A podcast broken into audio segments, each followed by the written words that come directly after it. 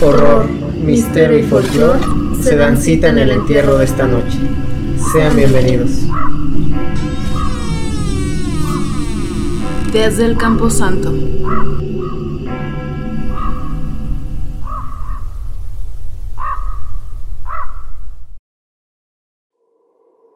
Sean bienvenidos amantes de lo morboso, lo macabro, lo aterrador, lo putrefacto y lo terrorífico, una vez más a Desde el Campo Santo, el podcast donde vamos a desenterrar todos sus miedos. Me acompañan, como siempre, la señora de señoras, la Jenny Rivera de los podcasts, nuestra estimada Blue, ¿qué tal? todo padre, todo chido, sin expectativas, pero todo ok. Sin expectativas de la vida. Claro. También nuestra querida transparentosa Ente, ¿qué tal? ¿Cómo andas? Eh, pues aquí intrigada porque no me diste pistas de qué va el programa, entonces pues ya aquí esperando a ver qué tal. Les, les va a gustar, les va a gustar. Bueno, yo soy The Monster Mash. Tuve que esperar una semana para ponerme mi playerita de Halloween 3 de Crower Shirts. También está el Frankenstein que estaba usando la semana pasada. Aquí se quedaron las playeras todas olorosas y sudorosas. Pero es para meterle ambiente al programa. Pues bueno. Este. bueno, Uh, qué ambiente. ambiente o quise decir olor al programa. Bueno, pues así comencemos. Porque este caso va a estar fuerte. Yo creo yo, como me gustan las cosas a mí no morbosas. Bueno, fuera de respuestas comunes u obvias, como la familia, la salud o cosas así, actualmente y con todo lo que han vivido y con todo lo que tienen hoy en día, ¿cuál es el privilegio, el derecho o el lujo que no les gustaría perder? Algo que si les quitaran preferirían morir en todo caso. O sea, a lo mejor desde lo más material hasta lo más significativo para ustedes, ¿cuál sería? Eh, pues. Ah, ¿privilegio, derecho o lujo? Alguno de esos tres. No sé, como privilegio Sí. mi familia. No sé si cuente como. No, eso, porque dije como fuera de respuestas comunes y obvias como la familia y la salud, Ah, sí, cierto, no te puse atención. Chin. como siempre. Eh, este, no sé, tal vez mi, mi, mi pela. ¿Puedes contar? Mi, mi, sí, no sé. No, sí nos agarraste bien. Mis Ok, dos Sí, no, no supe qué Esa era mi intención. contestar. ¿Tú ente algo Sí. así? Te digo, algún, algún privilegio, derecho o lujo que no soportarías perder. No soporta, eh, Mi curiosidad. Ok, me gusta más tu respuesta que la de la Sí, pela. Que mis botas. A ver, nuestro producer Charles, ¿qué un privilegio, derecho o lujo que si te lo quitaran preferirías hasta morir? Casi, casi. Eh, traba- que me paguen sin trabajar mucho. Bueno, sí, es válido. Nuestra querida señora Charles, ¿qué tal? A ver, Ah, ¿Cómo fue la pregunta? A ver, otra eh, vez. ¿Algún privilegio, derecho o lujo que te quitaran? Y que si te lo quitan preferirías hasta morir. No, dejar de ser workaholic. ¿Ah, sí? Sí, sí, por supuesto. ¿Alcoholic dijiste? No, Alcohólico. porque eso es y implica control, entonces me gusta tener el control. ¡Wow! Charles, has conseguido un tesoro. Buscaste plata y encontraste oro. Y luego que Charles es medio sumisón por ahí. Entonces, Por ahí, por donde. Por, por donde por, el, por el beso de la abuela, ¿no? Dirían por ahí. No, bueno, ya a mí si me lo preguntan, lo que creo que yo que lo que el privilegio, derecho, lo que a mí me dolería perder, sería mi... No. Ese, tal vez ese ya fue, ¿no? ¿Quién sabe? ¿Ya lo? Ajá. Ok. Creo que para mí sería mi libertad. O sea, el hecho de poder moverme, de ir para donde sea. Sí, De, qué amor. ajá, sí, pero ahorita pues lo van a ver por qué. Y por eso escogí este caso, porque yo sí, si me, si me quitaran mi... ¿Si te quitieran? Si me quitaran, es que es peor. Mi movilidad, el que tener derecho de salir, de pasearme y toda esa onda. No por el hecho de ir a lugares, sino por el simple hecho de, de tener esa libertad. Yo siento que sí me volvería bien loco, porque ahorita van a ver este caso. Ok. Bueno, en el entierro de esta noche veremos uno de los casos más aterradores, incomprensibles y frustrantes que nos harán darnos cuenta que hasta qué grado se puede ser cruel. Nos demostrará el nivel de maldad y repugnancia con el que se puede atormentar a una víctima inocente. Y lo peor de todo y más triste es cuando los verdugos que engendra el horror están en la misma familia. Ese núcleo social que se supone debería protegerte y donde tendrías que sentirte seguro y amado, al menos como nos han enseñado. Esta noche, The Monster Mash será su guía entre estas tumbas para contarles el imaginable, tristísimo y horrible caso de Blanche Monnier. ¿La conocen? Nope. No.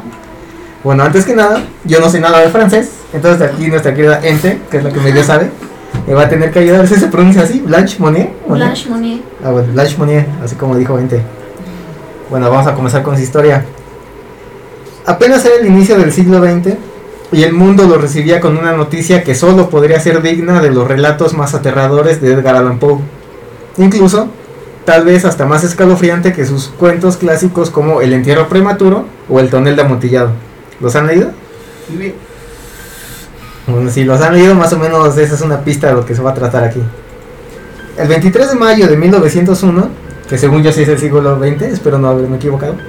23 de mayo de 1901, las autoridades de Poitiers, ¿sí? Así, Poitiers. Poitiers, precisamente. No tiene nada que ver con lo que dijo. Por eso, podcast. dice Poitiers, bueno. Poitiers. A mí me dijeron que en español se lee como se, digo, se dice como se lee, ¿no? En Francia recibieron una carta que les heló la sangre y los dejó atónitos ante el terror que en ella se describía. Antes que nada, dejen de leer mi guion, muchachos. Ya, ya, ya las vi, sé que están leyendo lo que está aquí escrito. Alcanzo a ver. Pero bueno, voy a repetir ahora sí bien. El 23 de mayo de 1901, las autoridades de Poitiers, en Francia, recibieron una carta que les heló la sangre y los dejó atónitos ante el terror que en ella se describía. Y aunque en la misiva se culpó a la respetada y noble familia Monnier, una de las más influyentes de la zona en esa época, el crimen del que se le señala era tan cruel como para dejarlo pasar y no investigarlo.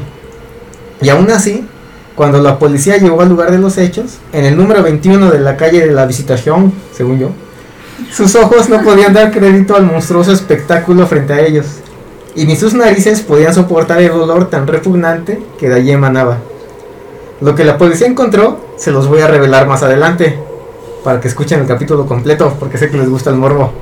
Y aparte, la revelación obviamente es lo importante aquí.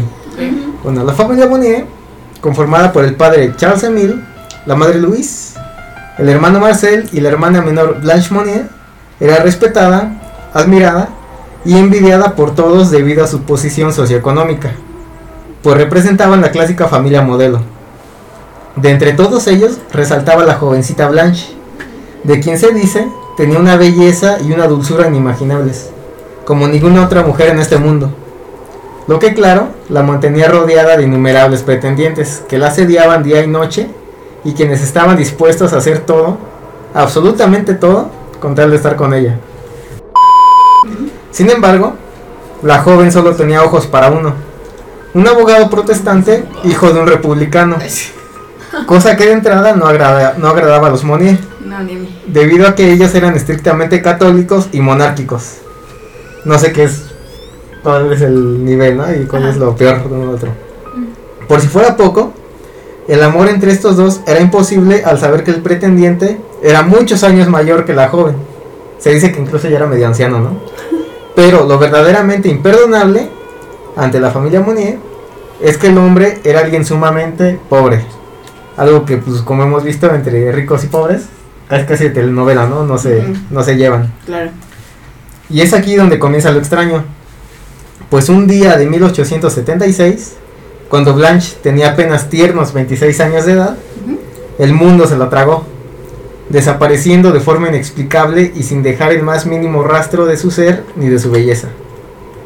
Debido a que la familia de la muchacha solo lloraba, bueno, lloraba inconsolablemente su pérdida, la primera teoría que la gente sacó es que tomando en cuenta que el amor prohibido que murmuraban por las calles al ser Blanche y el abogado de distintas sociedades, Donde quiera que estés. obviamente, nuestra querida Serena, todos aseguraron que la joven y el hombre habían escapado juntos para vivir su amor como una clásica novela de romance, donde el dinero y la clase no importaban cuando en verdad se ama. Ay, me salió del corazón. Obviously. Ya no es eso. Sí, todos sabemos No que, ese tipo de. todos sabemos que el dinero manda. Exacto. Baila el perro con el dinero. Sí, No, claro que sí. no. Bueno, sin embargo, había un pequeño inconveniente. El enamorado de Blanche no había desaparecido, solo ella. Para agregar más desgracia al asunto, mientras Blanche desaparecía en 1876, su padre moría en 1882. Y apenas tres años más tarde, es decir, en 1885, también falleció su Romeo, es decir, el abogado. En pocas palabras, ¿dónde estaba Blanche? Nadie sabía, porque todo el mundo lo que ya la frecuentaba, aparte ya estaba muriendo. Sí. Así fue como la familia Monnier cayó en desgracia, dejando un padre muerto, una hija desaparecida y una madre y un hijo desamparados. No obstante, madre e hijo sobresalieron ante la adversidad y lograron llevar una vida tranquila y ejemplar pese a todo. Pues tristemente con el paso de los días, los meses y los años, el mundo se fue olvidando de Blanche. Poco a poco se dejó de preguntar por ella, de buscarla, de preocuparse, y más triste aún, se dejó de pensar en ella, cumpliéndose así el último requisito para desaparecer totalmente del mundo. Esa es la versión triste, pues otras fuentes aseguran que la familia no sufrió, pues la desaparición de su hija había sido otra cosa según esto, ya que al contrario, sus propios padres explicaron que Blanche se había ido a un internado en el Reino Unido, cambiando la versión después a que se había mudado a Escocia. Sea cual sea la explicación, ninguna es verdadera. Lo único cierto es que todos olvidaron de la pequeña Monier. Hasta ahorita, ¿qué les va diciendo el caso, muchachas? ¿Cuántos años tenía? 26. Ok. Mm, mm, ojalá se haya escapado con otro más guapo y más joven. Y más, Sí. y más rico. Dinero, Y con dinero, ¿no? Sí, no, sí, sí. Mira, primero estaban diciendo que no importaba el dinero y ahorita ya están No, diciendo yo que no, tiene que- no, no, no, amor prohibido. Murmuran por las calles. Si se Somos casar, de distintas sociedades. que es alguien con quien los pueda mantener, muchachos y muchachas. Sí, sí, sí. Que les dé mucho amor. y Satisfacción. Bueno, regresemos al punto del caso, ¿no? A ver. Ese consejo de. Porque su tía Blue soy. Bueno, hasta ahorita, ¿qué les va diciendo el caso? Tú ya dijiste que esperas que se haya escapado con alguien más Ujú. guapo, más joven y rico. No, Ente, hasta ti, ¿qué te va diciendo el caso? Pues que puede que su desaparición haya sido por parte de los padres, ¿no? O sea, que algo tuvieron que ver. Porque, o sea, ya al encubrir y primero decir, se fue a Escocia y luego, no, se fue a otro lado. Ah, no, a Reino Unido primero, ¿no? Luego Escocia estás así, a ver, ¿por qué estás cambiando la versión? Algo, algo traes atrás, ¿no? Algo quieres ocultar. Sí, Bueno, eso me da a pensar. mira, como siempre, ente prudente, certera, transparente y ya no sé cómo, cómo más rimar. Pero bueno, ya vimos dónde comenzó lo extraño. Vayamos entonces a donde inició el terror, o mejor dicho, el horror, porque son cosas diferentes, ¿no? Bueno, a 25 años de la desaparición de la pobre mujer, su madre, como bien dijimos, vivía bien. Tan así que en 1901, con 75 años de edad, se había hecho merecedora de un galardón del Comité de Buenas Acciones por sus contribuciones a la sociedad. Pongan atención en esto. O sea, no solo era una mujer bien posicionada, sino también querida por la sociedad gracias a su caridad y ternura. Sin embargo, todo terminó, como bien dijimos, aquel 23 de mayo, día en que 25 años después de la desaparición de la joven Monier, la policía francesa recibió una carta de forma anónima donde se explicaba el misterio en torno a la el misterioso a pobre mujer. El contenido de dicha carta escrita en la crónica que publicó, ¿qué dice aquí gente? Le Petit Parisien. Que publicó ese diario en octubre de 1901 es el siguiente. Ya, me olvidó ese, no leas. Y la carta decía esto. Señor fiscal general, tengo el honor de informarle de un hecho excepcionalmente grave. Se trata de una mujer soltera que está encerrada en la casa de la señora Monier, privada de comida, medio muerta, de hambre y que ha vivido sobre basura podrida durante los últimos 25 años. En pocas palabras, en sus propios desechos. Eso es lo que decía la carta. Es la carta que les dije desde un principio que había recibido la, la policía. Es aquí cuando la policía se pone en acción, ya que la acusación era bastante grave como para no investigarla. Así que se envió unos cuantos agentes a indagar y lo que encontraron es totalmente aterrador. Aunque al llegar a la casa, la fachada y todas las habitaciones estaban pulcras y la situación parecía en orden sin sospecha alguna, algunos agentes se percataron que un peculiar y muy particular olor provenía del segundo piso de la casa. ¿Qué creen? ¿A qué creen que oliera? ¿Qué, qué les remonta ese? a ese- Putrefacción. Más o menos así. ¿A qué? Sí, Putrefacción. pues sí. Paloma muerta. A, Sí. a ovo, ¿no? Yo creo que, que olía. Bueno, el- olor provenía del segundo piso de la casa. Los policías decidieron subir las escaleras con precaución, conscientes de que con cada escalón que subían, el aroma se hacía más putrefacto y desagradable. Guiados por su olfato, finalmente llegaron a una puerta común y corriente, de donde salía el nauseabundo aroma, con la particularidad de que dicha puerta se encontraba cerrada con un candado, a diferencia de las otras habitaciones. Así que procedieron a romperlo para poder entrar. Cuando accedieron, la habitación se encontraba totalmente a oscuras, pero al tiempo que sus ojos se acostumbraron a la penumbra, fueron, de- fueron capaces de vislumbrar el más puro horror. ¿Qué creen que encontraron? Ay, a Blanche. El cuerpo de la chica. ¿Cómo creen que la encontraron? Después de 25 años. Desnutrida, vieja. Era un monstruo. Mira, eh, ahí está, aquí vamos, vamos bien. Es un monstruo totalmente Es un monstruo. salvaje. En esto ya de- Sí, o sea, hasta eso tienes razón, no sé qué producer, porque mira, como les digo, cuando, cuando se dieron a la habitación, estaba en penumbras, o sea, no había, no había luz, no había en la nada. oscuridad, ¿no? Ajá, Sí, entonces se tuvieron que acostumbrar todo, más aparte el aroma y todo eso. Pero ya cuando sus ojos se acostumbraron, vieron que allí, tendida en un colchón de paja extremadamente sucio y viejo, se encontraba tendida una mujer mayor, de aproximadamente 50 años de edad, profundamente demacrada, con una larguísima cabellera, totalmente desnuda y cubierta con una pequeña y olorosa manta. Apenas viva, en un estado deplorable, más cercano a un cadáver que a un ser vivo, la policía finalmente había encontrado con vida a Blanche Monnier, quien había permanecido encerrada en esa habitación durante 25 años, sin siquiera haber visto la luz del sol desde que fuera confinada a tan macabro y perverso encierro por su propia familia. Apenas creyendo lo que estaban mirando, los agentes procedieron a romper las persianas y el sol. Finalmente entró a esas cuatro paredes después de 20, después de más de 20 años. O sea, por fin esa habitación se iluminaba después de 20 años. Blanche por fin veía la luz una vez más. Ahora, un fragmento de la declaración policial publicado en el portal Medium se detalla así el hallazgo.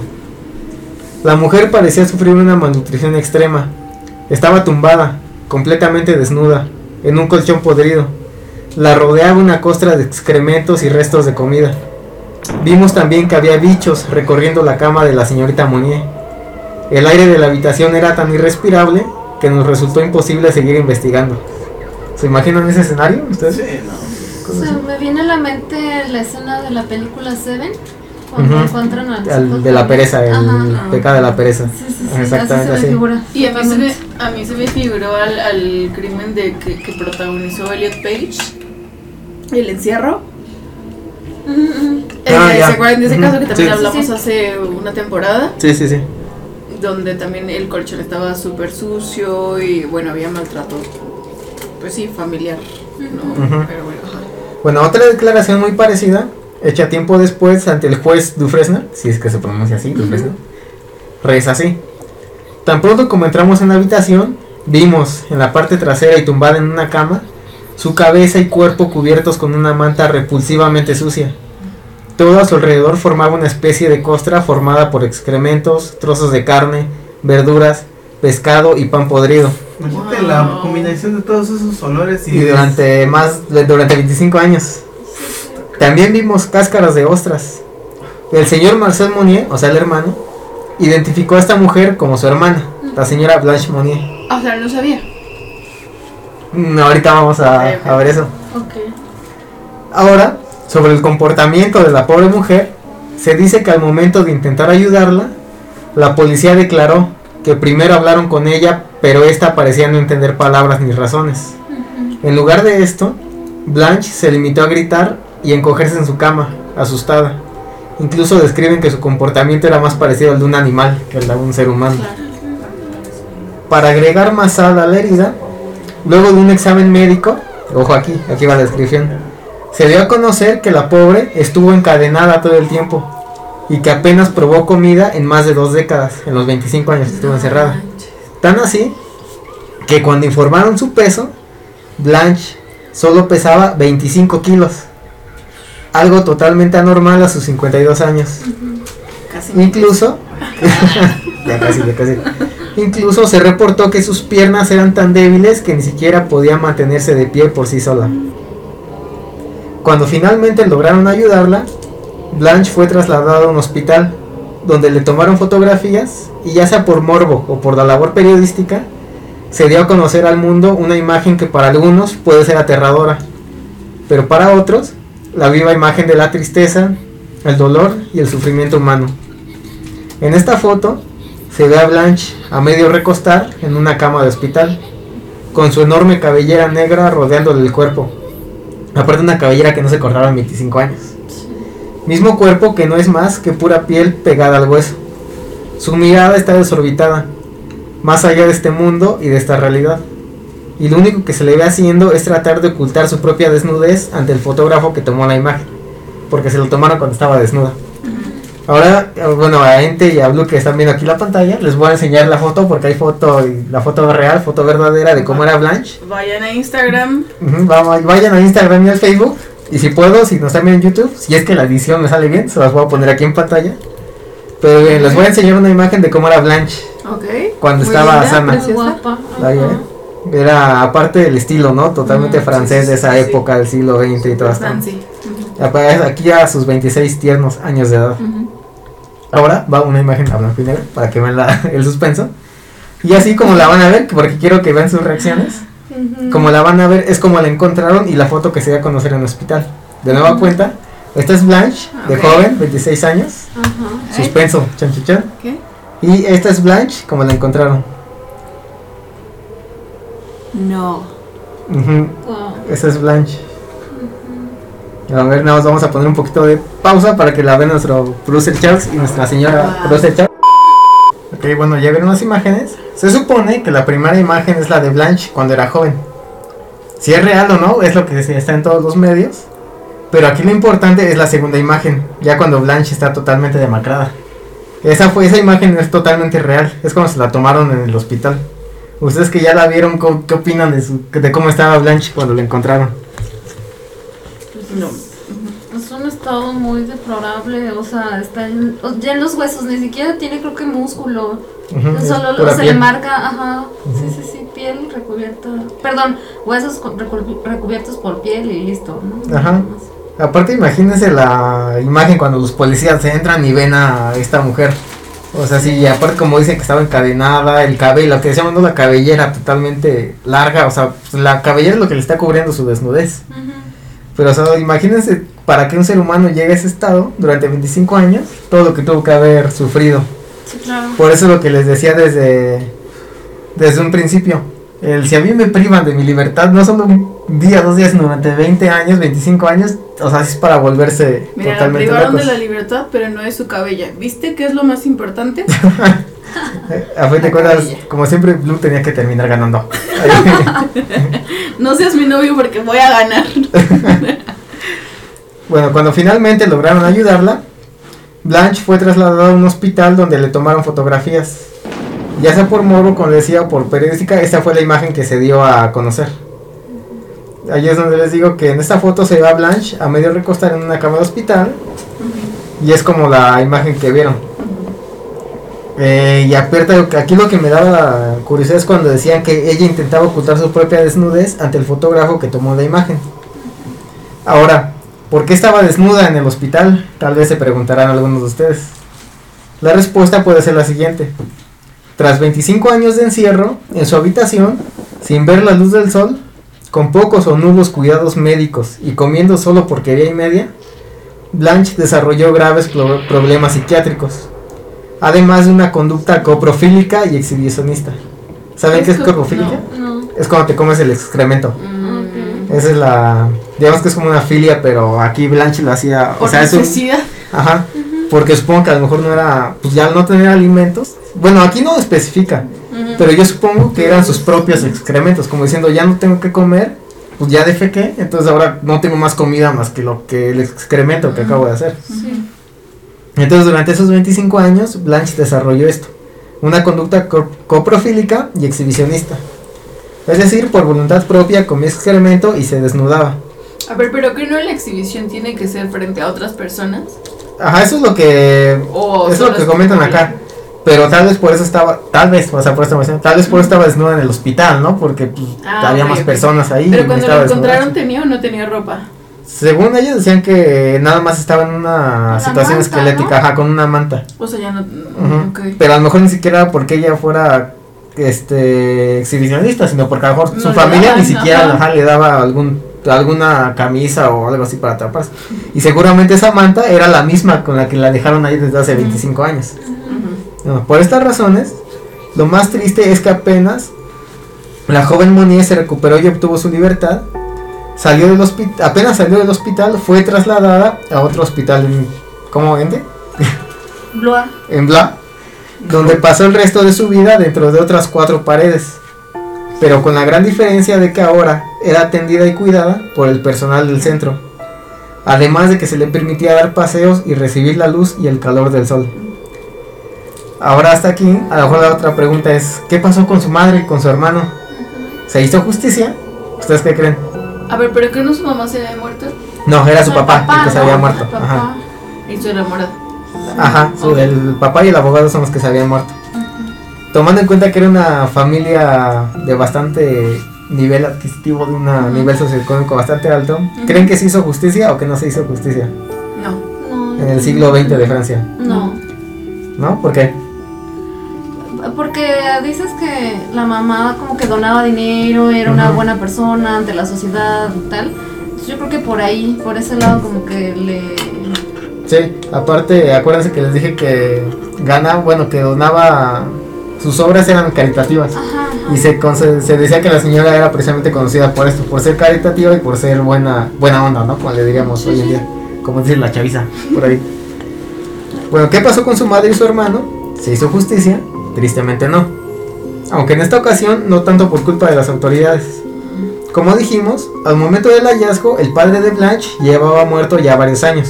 O sea que pues aunque ni quisieras juzgarlo a él, ¿no? Mientras que la madre, aunque fue detenida, murió antes de ser juzgada. Apenas dos semanas después de su arresto, debido a que en ese momento, hasta el momento de arrestarla, sufrió un ataque al corazón, un paro cardíaco que es lo que le afectó la salud y terminó muriendo.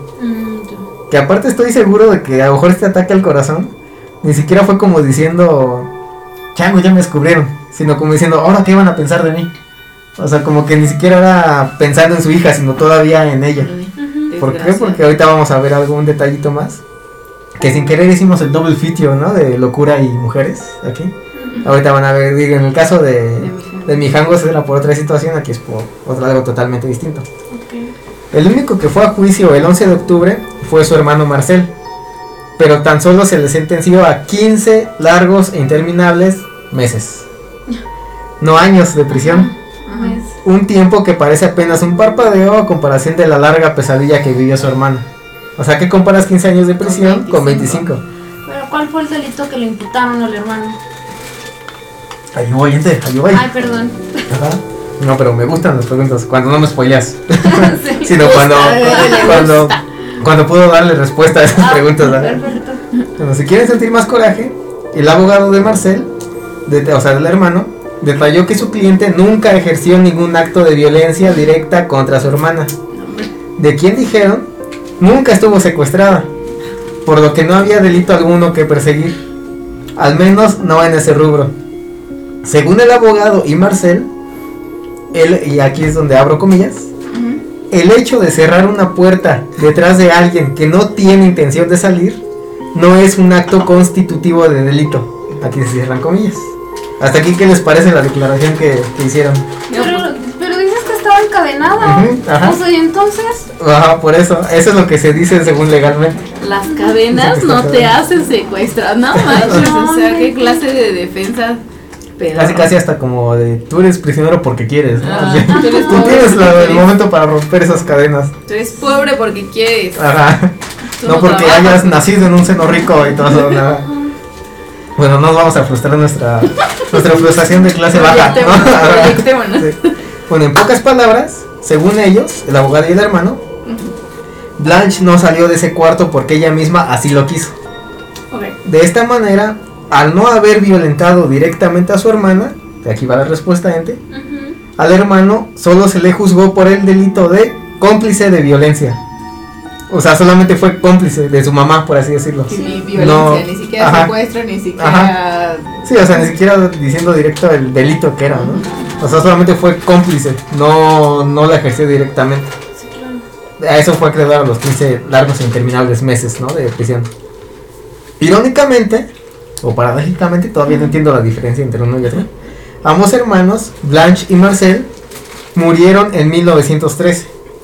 Con la gran diferencia de que la mujer lo hizo dentro de un hospital. El hombre, cómodamente retirado y en libertad, murió en una mansión de los Pirineos. O sea, hasta en eso le fue bien, ¿no? Al, al hermano.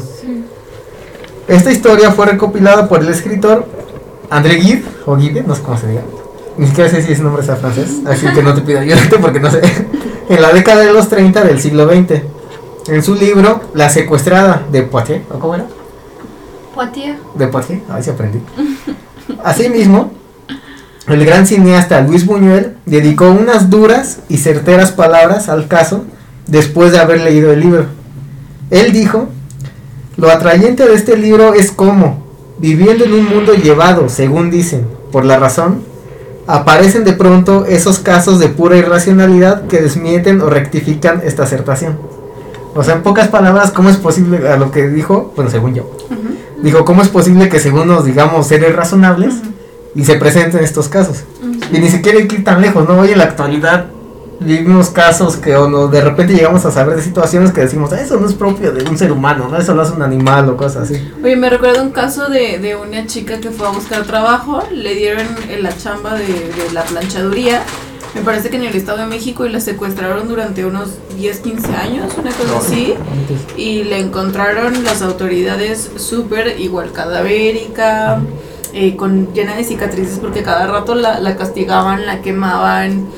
O una cosa también irracional y no te tienes que ir al siglo XX. Ajá, sí. Entonces, en pleno siglo XXI sucedió en Ecatepec o en el Estado de México, no recuerdo exactamente. Incluso en la casa de al lado, ¿no? O sea, podrías sí, decir. puede ser, puede ser, o sea, no. Sí, por eso te digo que la declaración que hizo Buñuel para mí es muy certera, ¿no? El Ujú. cómo según nos jactamos de que somos súper racionales y avanzados y toda esa onda, pero todavía se siguen dando estos, estos casos. Ajá. Ujú. Bueno, en 2019 el caso Monnier fue retomado por el neurólogo francés Gerard Simat. Aquí es donde digo que entra el double feature de la locura, ¿no?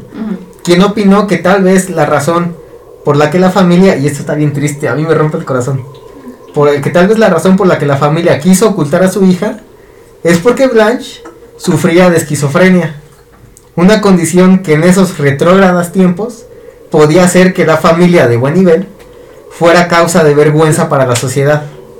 Por ello, la solución más fácil había sido esconder a su hija de los ojos del mundo, para que el mundo no juzgara la rectitud no de Blanche, sino de la familia. En pocas palabras, según lo que este neurólogo dice, la teoría es que a lo mejor Blanche era una enferma mental, pero que era un motivo de vergüenza para la familia. La única solución era encerrarla para que la, la sociedad no la viera y no juzgara la moral, ¿no? O la ética, no sé cómo decirlo, de, de la familia. No sé si lo vas a decir más adelante, pero más bien no creo que hayan tratado de ocultar una enfermedad mental, sino el amor de una persona de bien, de, de buena posición socioeconómica Con alguien con pobre, alguien ¿no? que no lo era. Ajá, ¿no? No- sí. no- ¿Sí lo vas a mencionar Sí, para, más o menos para callarme? Me callo. No, es que te digo, son dos versiones. El caso es que después de tantos años de encierro y sufrimiento, Simat también comentó que para el momento del juicio la pobre mujer ya estaba totalmente loca. Mm. Ajá, no, obviamente. no, Ajá. Por eso les digo, yo, yo que había querido perder mi libertad, ¿no? o al menos no así. Ni tu pela. Bueno, todavía no acabamos. Ah, bueno, mis chicos. Eso, eso sí, mira, la, la base ya duró cinco años, entonces ahí voy bien. Todavía no acabamos, pero ya casi. Ya que lo más triste es que ni siquiera se saben las verdaderas razones por las que Blanche vivió encerrada el resto de su vida. Por ejemplo, aquí vamos. Mientras la esquizofrenia es una razón, otros dicen que la madre de la muchacha terminó por encerrarla para que no contrajese matrimonio con el abogado pobre y ensuciara así el nombre de la familia. De esta manera, decidió encerrarla hasta que lo rechazase. Algo que no ocurrió ni siquiera después de la muerte del enamorado. Por otra parte, la versión de Marcel es que él, había- o sea, el hermano, él había intentado internar a su hermana en un manicomio, pero su madre se lo había negado. De nueva cuenta, para no manchar el honor familiar. Además, aseguró que Blanche, como decíamos, era libre de abandonar la habitación cuando hubiera querido. Sin embargo, aquí nos retomamos, ¿no? Además, Decían que estaba encadenada y ¿Cómo todo no estaba- rompió las cadenas? Ajá. Eh, porque no quería. No, hombre. Pues, Por eso otra favor. parte es así como de, ay, ¿estaba encadenada o no estaba encadenada o qué onda? Según ¿Por lo qué que no relatan los cadenas? medios. Porque no, porque no tenía la, la fuerza. mental. Esa, esa mentalidad de tiburón, ¿no? Casi casi. Bueno, de esta manera, en esa época, el caso solo se miró, de, en- solo se miró con dos cristales. El primero, el de una historia romántica, donde el amor de una joven por su enamorado nunca se extinguió, a pesar de, a pesar de costarle su cordura a la joven. La segunda, y el del reflejo de la irracionalidad ante un sistema de valores intolerante y clasista, que para mí es más el segundo, ¿no?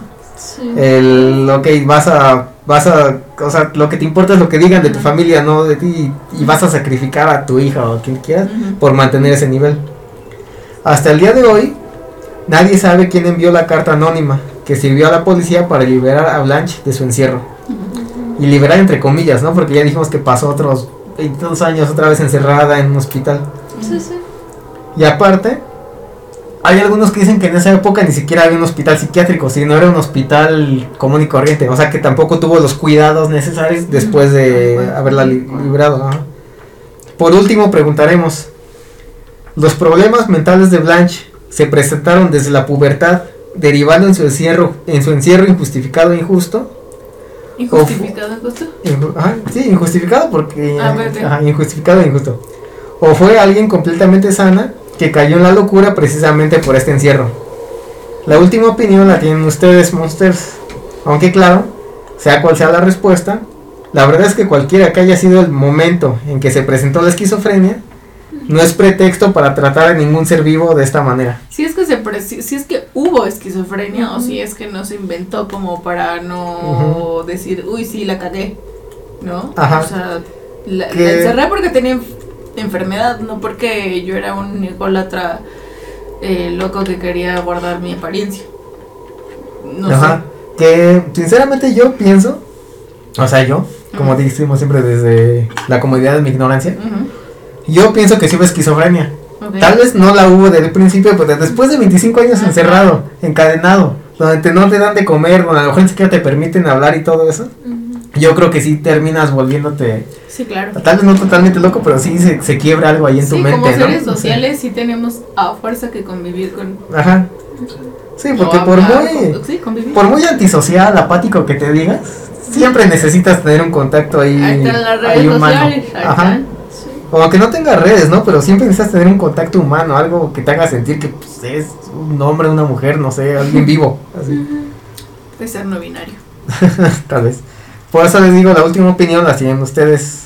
Entonces no sé qué piensan ustedes sobre el caso de Blanche Monnier. Pues, eh, híjole, yo creo que... Y no es el único, ¿eh? Por ejemplo, esta chica de la planchaduría, Cenicienta, también, yo creo que si no hubiera puesto lista, también me la encerraban ahí en la torre. O sea, yo creo que no era tan... Este... Hay más casos. Hay más casos de, desafortunadamente, donde, bueno, pues la apariencia del amor prohibido y, y pues mantener un estatus que realmente vale madres, pues resultan en este tipo de casos. Hace poco estaba viendo en estos, en estos eh, videos cortos de Facebook que te empiezan a aparecer un, pequeño, ajá, no, un pequeño reportaje de, de, no me acuerdo qué canal, donde justo también sucedía que una chica como a los 19 años se había enamorado de un pato que se había ido, un tipo del muelle del, la de, del muelle de San Blas de, de Maná.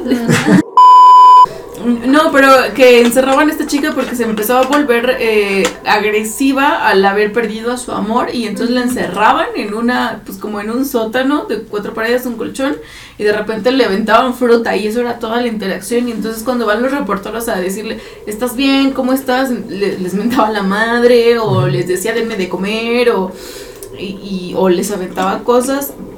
Sí, es normal que el encierro provoque locura, pero no está chido que de pronto te encierren por un amor, ¿no? Ajá. O por, híjole, justo, ¿no? Está enferma de amor. No, o no sé si exista la enfermedad de amor, pero creo que sí deben dia- diagnosticar algún, no sus familiares, sino algún profesional. Que, que diga, bueno, ok, vamos a darle un tratamiento, a lo mejor sí se desequilibró, si hubo como alguna cosa así. pero vamos a darle un tratamiento. No, el- la, la, la opción nunca va a ser encerrarlos y dejarlos aislados de toda sociedad.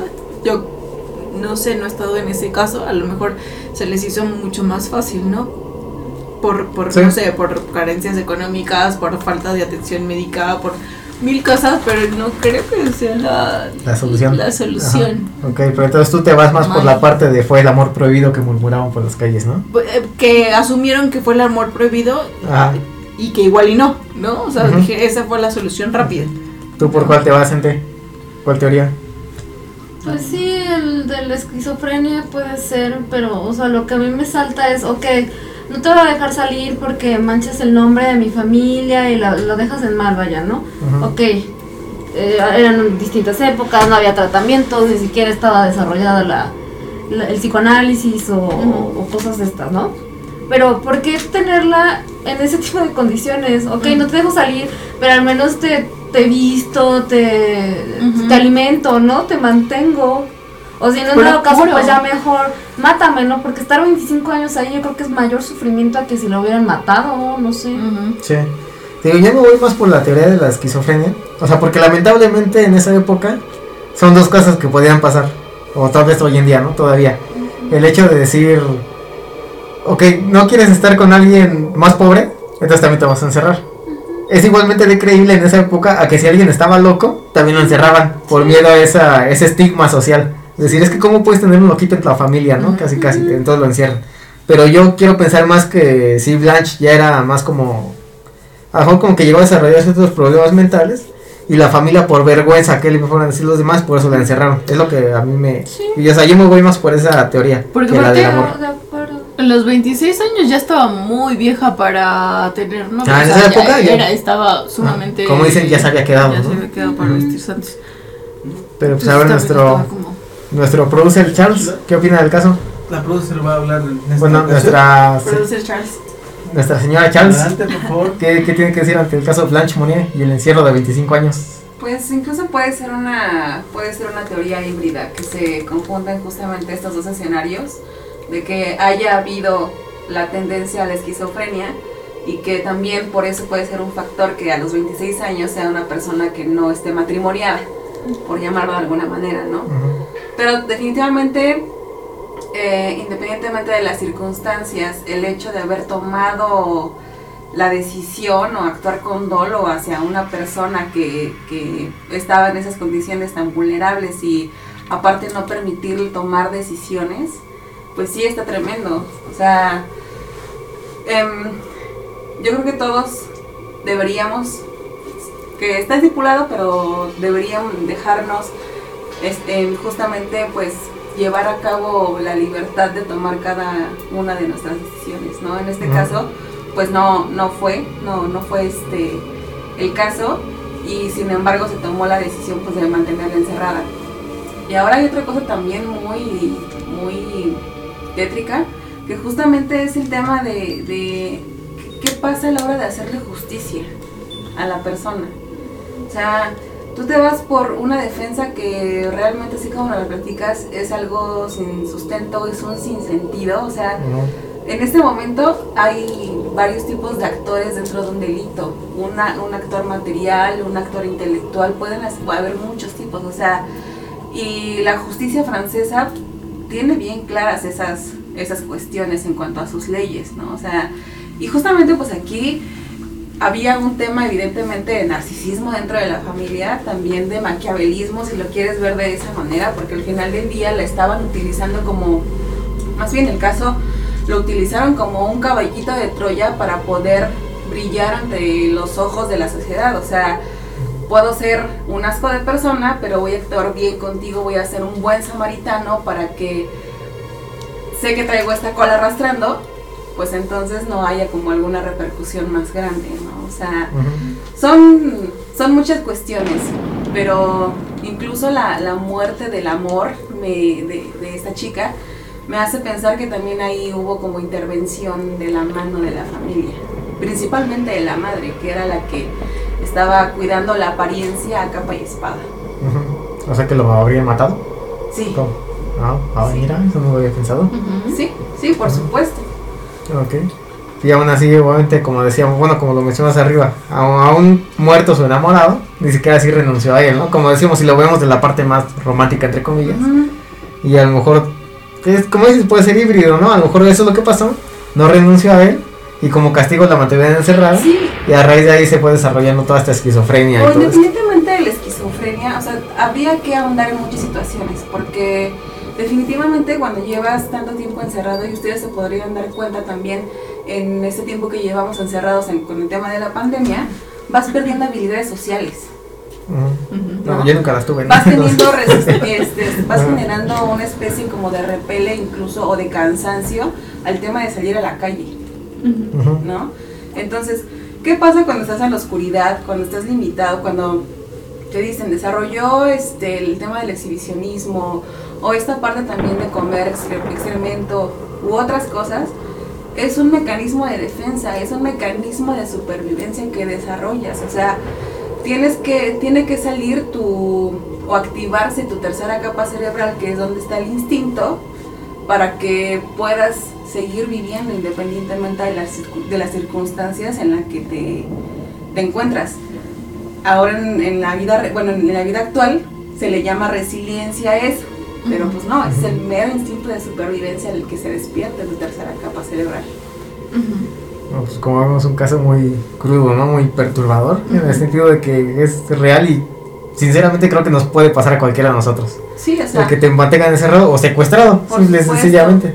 O sea, en el caso de un secuestro sería el tema del miedo, pero en este caso fue tortura, eh, no había ningún tipo de comunicación. O sea, ¿cómo vas a seguir eh, una reteniendo si no tienes como con quién intercambiar comunicación? Somos animales sociales al final del día. ¿no? O sea, ¿cómo vas a seguir desarrollando tu lenguaje? ¿Cómo vas a saber cómo es el exterior? Incluso el tema de no tener contacto con la luz, aunque sea el sol, afecta demasiado en el, Sí. en el- en el cerebro, ¿no? Entonces, yo podría poner en duda el punto de la esquizofrenia, yo, tam- yo le voy un poquito más al tema de la pérdida de, de aptitudes y actitudes sociales y obviamente pues el, la, el- la parte instintiva que salió para, para continuar vivo. Sí. O sea, en pocas palabras, digamos que tal vez esquizofrenia o cualquier otra cosa, o aptitudes sociales y todo eso, pero todo derivó del encierro, ¿no? Sí, de, Por ajá, supuesto. del alejarte precisamente de la sociedad, Ajá. de cualquier contacto humano. Ujú. Sí. Ok, bueno, pues nuestro querido Charles, ¿tienes algo que agregar o, o simplemente terminemos que le cortes. haga? Porque el Uber le va a cobrar 300 pesos cada que en lo que se vamos. Pero bueno, si no hay nada más que agregar, ese fue el terrible caso de Blanche Monnier. Esperamos les haya gustado y los haya hecho reflexionar también aparte. Entonces, pues ya para despedirnos, muchachas, redes. Estamos en Facebook e Instagram como desde el Camposanto, ahí checan todas las fotos, se va a subir esta justamente la que mencionaba de Monster. Y pues también ahí les ponemos datitos curiosos y cosillas por ahí, síganos por favor. Ok. Luego, También recuerden que, ¿qué fue eso? fue la- el aire. El. Se escucha como, bueno, una flatulencia, pero Ahí se va a bueno, escuchar en el micrófono. Este, recuerden que cada viernes en punto de las 7 pm sale un nuevo episodio de este podcast llamado Desde el Campo Santo. No se los pierdan y pues nada, redes sociales de Radio Estridente, Mr. Producer, por favor. Todas las redes sociales, Facebook, Instagram y Twitter, está, estamos como Radio Estridente y bueno, el podcast se sube pues, en todas las plataformas. Buscan Ujú. desde el Camposanto en Spotify, en Spotify, Deezer, Apple Music, Ya son las 20. Evox YouTube. o iVox, según sea en español, es lo que sea. Y bueno, ahí. En radioestridente.com también van a encontrar los podcasts. Ujú, Échenle un ojo a todos los programas de Radio Estridente y de Monster Mash, tus redes sociales. Estoy jugando con mis Ok, manitas. que- que- sí suena muy Concéntrate, bien. Bueno, pero, pero, concéntrate. ya. Es que me distraigo fácil. Puede pasar una mariposa y yo la, la voy a seguir. Tus ¿no? redes sociales, por favor. Bueno, recuerden que si quieren encontrar lo más relevante de noticias al cine de terror, como reseñas, opiniones, memes, opiniones y demás, me encuentran como The Monster Mash en Facebook, The Monster Mash 92 en Instagram. Acuérdense de comprar sus playeras Kroger Shirts, ahí nos encuentran con los mejores diseños del cine de terror. Pues de nuestra parte ha sido todo. Manténganse horrorizados. Hacer cosas de mi oficina es muy. Ay, deja ahí mis conversaciones, no. Quiero ver, ya quiero ver. Hijo.